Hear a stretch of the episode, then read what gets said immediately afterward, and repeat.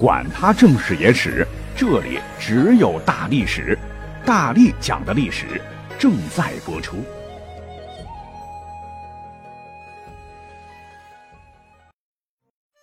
大家好，我是大力丸。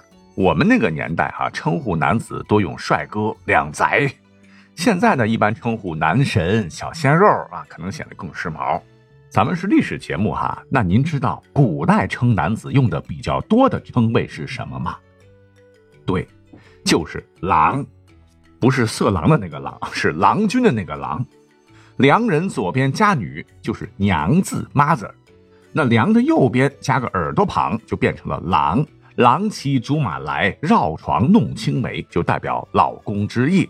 当然，郎也可以称呼历经传奇的才子名士啊。只是可惜，随着时光流转，我们现在啊已经忘记了这个称谓，也忘记了其背后的故事。咱们就分开来说哈。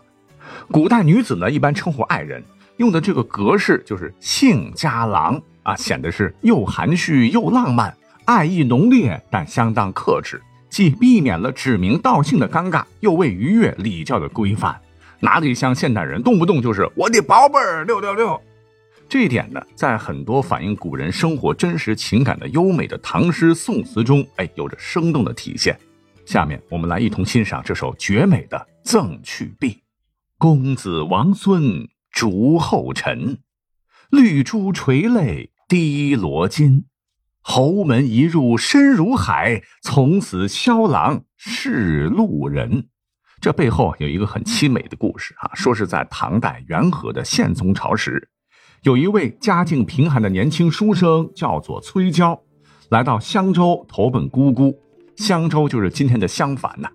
正好呢，姑妈家里有一婢女，容貌姣好，姿容倩丽，便与有才儒雅的崔娇是日久生情，互生爱慕。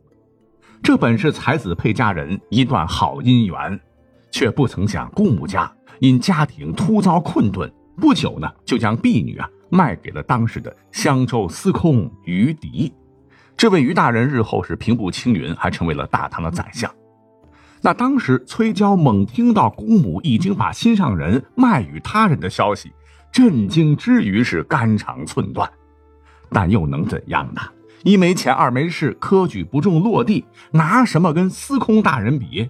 婢女也是泪水连连，湿透衣衫。二人相拥痛哭，却又无可奈何，被迫诀别。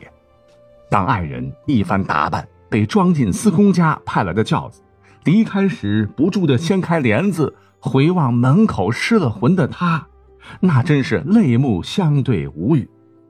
看着轿子是越来越远，崔娇的心是越来越痛。可是呢，他们的爱情并未就此终结。崔娇终日对婢女是念念不忘，思慕不已，行销鼓励。说是在多年之后，一个寒食节，春来乍寒的清晨，二人在上天的安排下，在郊外竟然是意外邂逅。当时二人眼神交汇的一瞬间，顿时百感交集。可此时爱人已成他人妇，身边还有其他人跟着，俩人只能点点头，便再次不得已的。擦身而过，那这一次崔娇是心痛如刀绞，情之所至，写下了这首千古绝唱《赠去壁》：公子王孙逐后尘，绿珠垂泪滴罗巾。侯门一入深似海，从此萧郎是路人。而崔娇历史上也因为这首诗，这个凄婉的故事，在照耀古今的唐代诗歌中留下了动人的一笔。其中的这句“从此萧郎是路人”便成为千古名句，被广泛运用于男女之间黯然分手的纠结时刻。可是您听完这个故事，有没有想过这个问题？哈，那这一句里边被众多冤家口中碎碎念的萧郎，他到底是谁呀？这首诗的作者姓崔，他可不姓萧啊。其实这位萧郎，他不是真实存在的人物，而是一位神话传说中的多情仙人。那这是一个甜蜜又浪漫的故事。据《列仙传》记载，说春秋秦穆公在位时。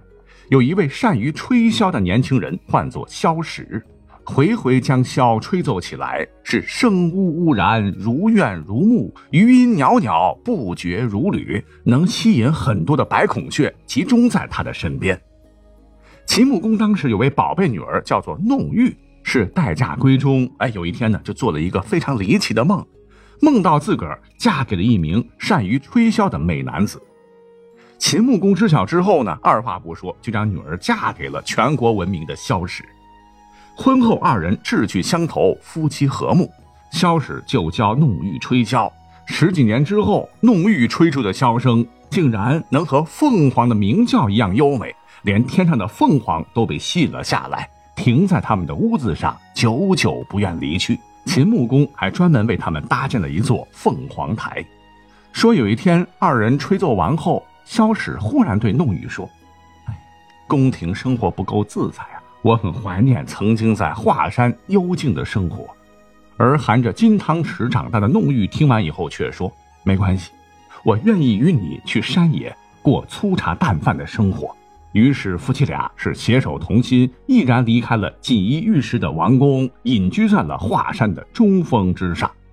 又过了很多年。也许是天帝也听到了二人和鸣的凤凰之音，就专门派来了龙凤来接引二人升天。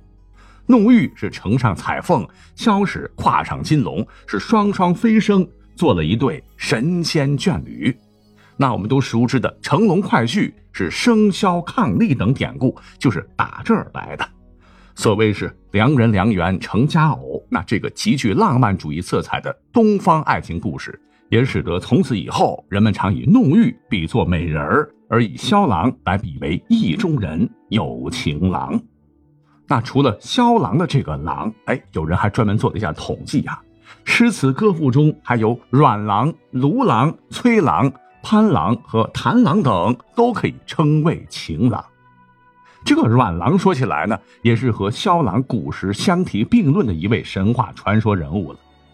在宋代，有人撰写了一本《太平广记》的书，曾记载了前人讲述的一个甚为离奇的故事。说会稽郡单县有两个人，一个叫刘晨，一个叫阮兆，到天台山去采药。这荒山野岭的，是忽然遇到了两位姿色俏丽的女子。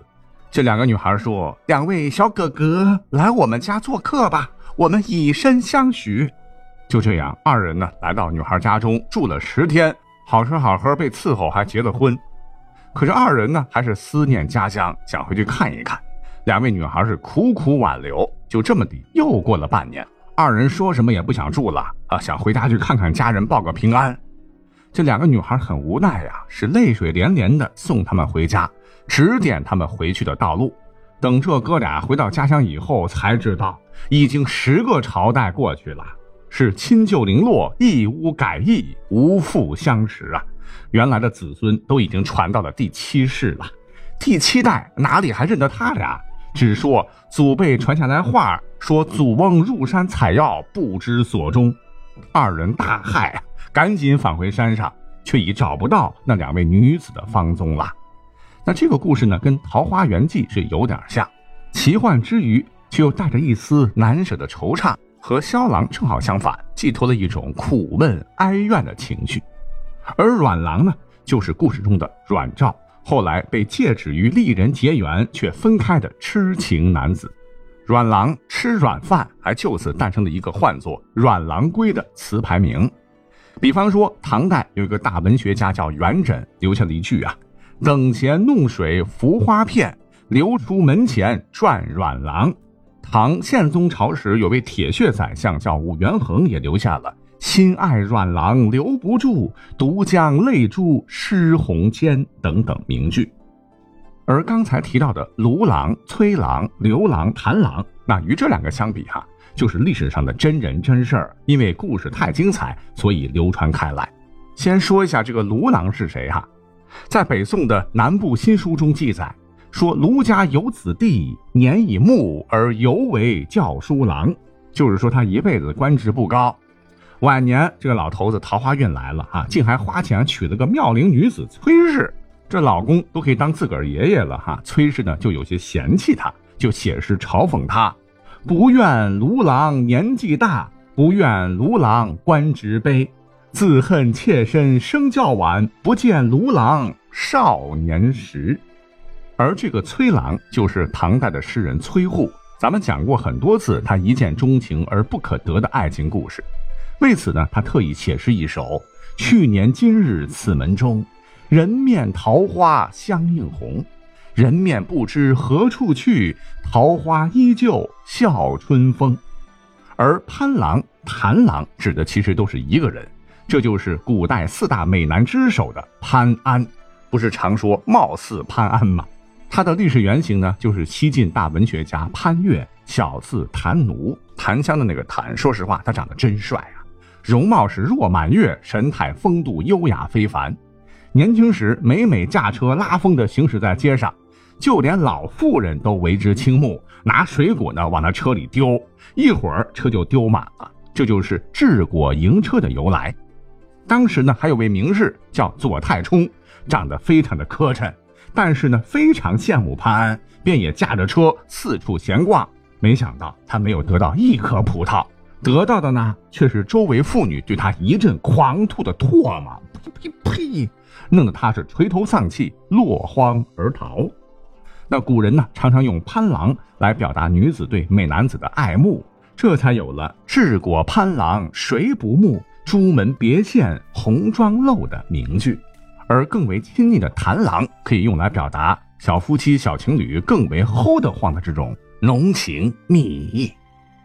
好，那说起来，古代男子其实有好几种美称，最高段的可以称之为子，像孔子、老子，我大力丸子。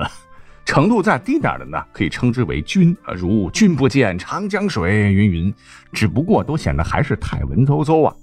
呃，如果说在生活中碰到长得五大三粗、眼如铜铃、嘴若血盆大口、一身膘满身毛的壮汉莽汉，若再用子和君来称呼，哎，就有些不合时宜了。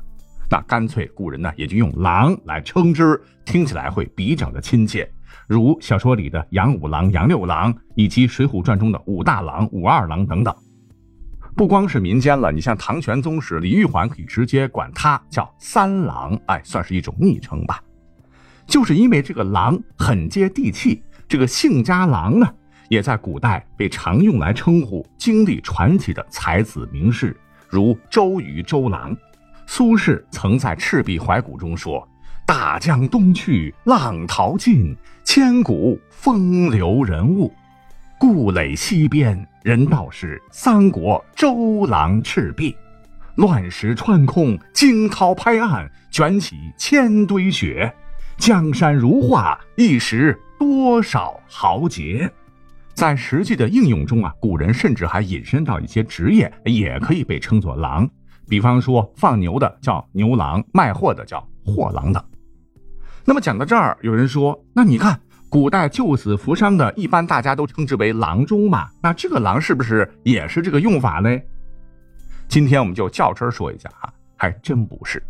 这个郎中最早是始于战国秦汉沿制的一种官职，隋唐宋元明清都有，就是各司事务的老大为尚书，二把手是侍郎，再往下呢就是郎中，是清末始废。那为何这个官职成了大夫的别称呢？啊，因为宋朝的时候，医官中设有郎中一职，社会上从此就称医生为郎中了。哎，就跟你干过科长，被人叫顺口了，以后甭管你是升职还是退休什么的，别人见你都习惯的叫你一声某科长一样。